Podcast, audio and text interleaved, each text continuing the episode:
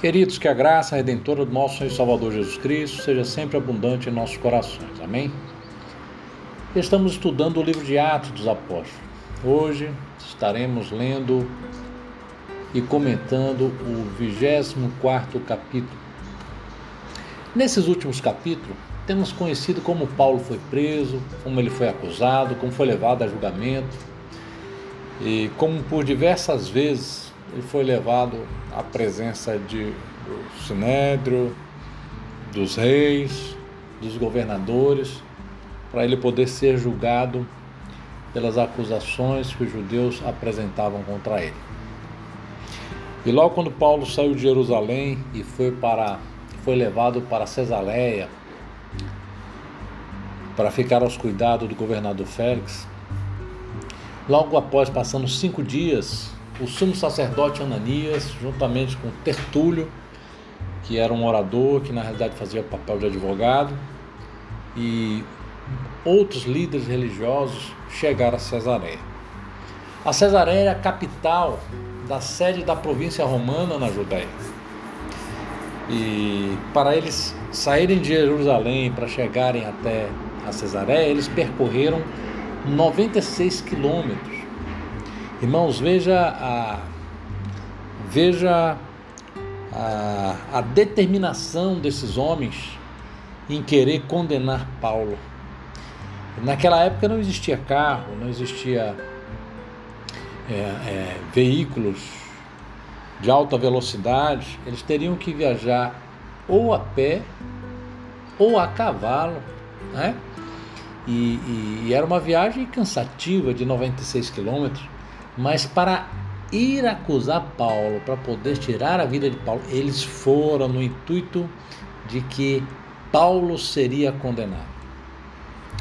E quando ele estava em frente a, a Félix, Tertúlio, o, o advogado, inicia saudando o governador, elogiando pelas suas, pelos seus trabalhos feitos na Cesareia, mostrando que que ele era um bom governador, que tinha mantido a paz durante aqueles anos, né?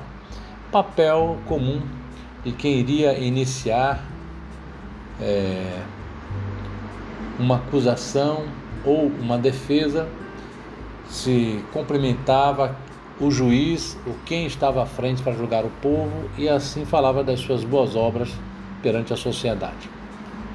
E Tertúlio ele, ele incriminou Paulo em três pontos. Primeiro, ele falou que Paulo era um desordeiro que incitava as revoltas contra os judeus. Segundo, que Paulo era um dos principais líderes de uma seita desconhecida, o que era contra as leis romanas, e não poderia ter seitas que os romanos não conhecessem, que não fossem oficiais. E terceiro, terceiro, ele aponta e fala que Paulo tentou profanar o templo Ora, eles imaginaram que essas acusações iria persuadir o governador a condenar Paulo, pois uma pessoa que trazia desordem, que incitava revolta e que criava motim, Roma não queria. Então, era uma pessoa sujeita à condenação. Uma pessoa que estava. É, tinha uma seita que não era conhecida por Roma, em que incitava essa seita a ser é, justamente esse povo que fazia revolta, também seria condenado por Roma. Em terceiro ponto, eles pontuam sobre o templo, sobre a profanação do templo. Então, irmãos, observe que é, o Tertúlio ele era muito conhecido entre os, os judeus, entre os, os principais do templo, porque ele sempre fazia defesa e acusações e era um orador bem eloquente, e, e ele foi quem veio acusar Paulo a respeito dessas acusações. Porém, Paulo fez a sua defesa e pontuou ponto a ponto das acusações sobre o que lhe acusaram. Primeiro, eles tentaram persuadir o governador a condenar Paulo por ele ser um desordeiro. Então Paulo faz a sua defesa pontuando sobre que eles não tinham prova que ele era um desordeiro. Ao contrário, ele faz um pronunciamento de quem ele era, da cidade que ele tinha nascido, é, que ele serviu o templo, que ele perseguiu os cristãos. E, e se eles tivessem testemunha, que testemunhasse que desordem ele tinha causado. Apresentou as boas novas quando foi falar da seita que o acusavam. Porém, Paulo fala: não é nenhuma seita nova. É os mesmos Deus que eu sirvo, é o mesmo Deus que eles servem. Porém, eu estou interpretando a lei, os profetas e acredito na esperança da vida eterna em Cristo Jesus, da ressurreição dos mortos. E Paulo aproveita esse momento para poder pregar o Evangelho, para poder anunciar a palavra de salvação, tanto para os próprios judeus que estavam ali, o condenando, o julgando, como também ao governador.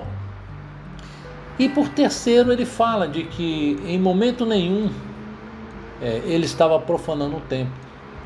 Que a terceira, a terceira acusação que fizeram a ele era, sua, era uma acusação religiosa.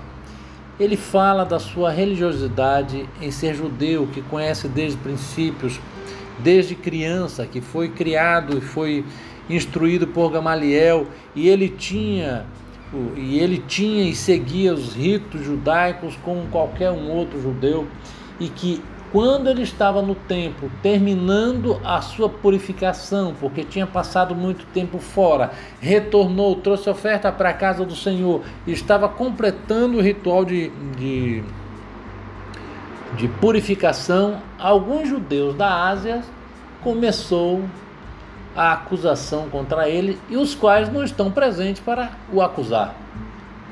Félix, ele era governador da Palestina há mais de seis anos e tinha muito bem o conhecimento do comportamento dos cristãos.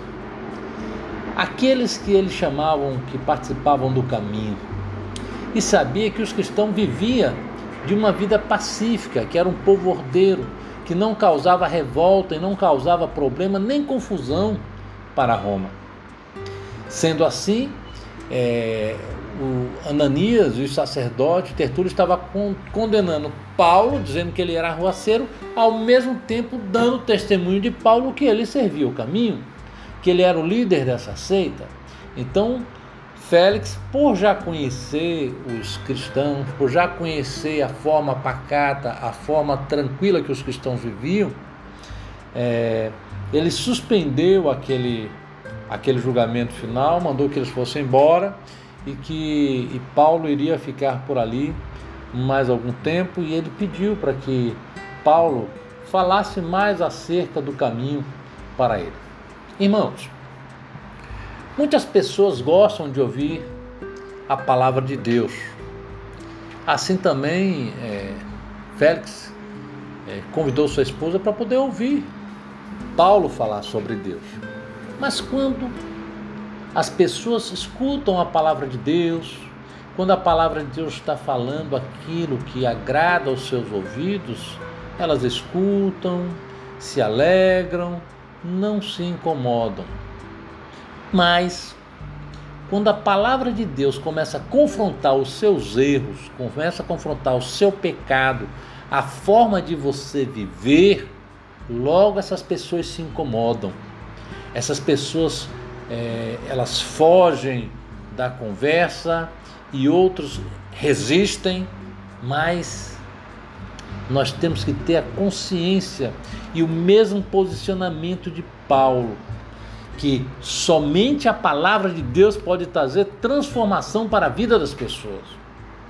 A transformação de caráter social, de caráter pessoal, só é transformada quando se tem o conhecimento do Evangelho.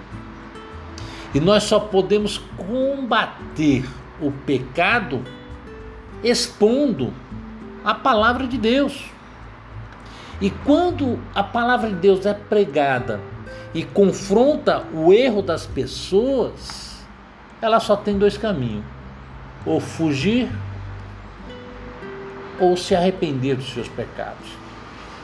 Mas para isso, a palavra tem que ser pregada para que o Espírito Santo comece a gerar fé no coração das pessoas e elas aceitarem a transformação pelo poder do Evangelho. Não se envergonhe do Evangelho, meu irmão. Não se, não se envergonhe em anunciar a palavra de Deus, achando que as pessoas vão recusar, que as pessoas não vão gostar que você fale de Jesus, que você fale do amor de Deus, que você fale e, e da condenação que o pecado traz para o homem. Porque isso vai acontecer.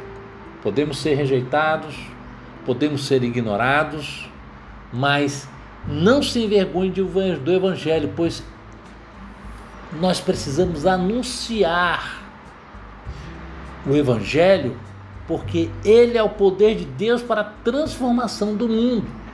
Se você não está satisfeito com o mundo em que você vive hoje, você deve começar a anunciar a palavra de Deus para que as pessoas sejam transformadas, porque o que nós vivemos hoje é reflexo das atitudes humanas. Mesmo que o inimigo esteja influenciando as pessoas a fazerem o mal, quem está fazendo o mal é o homem. Então, o homem precisa ser transformado. E o homem só é transformado através da palavra de Deus. Que Deus abençoe grandiosamente em nome de Jesus.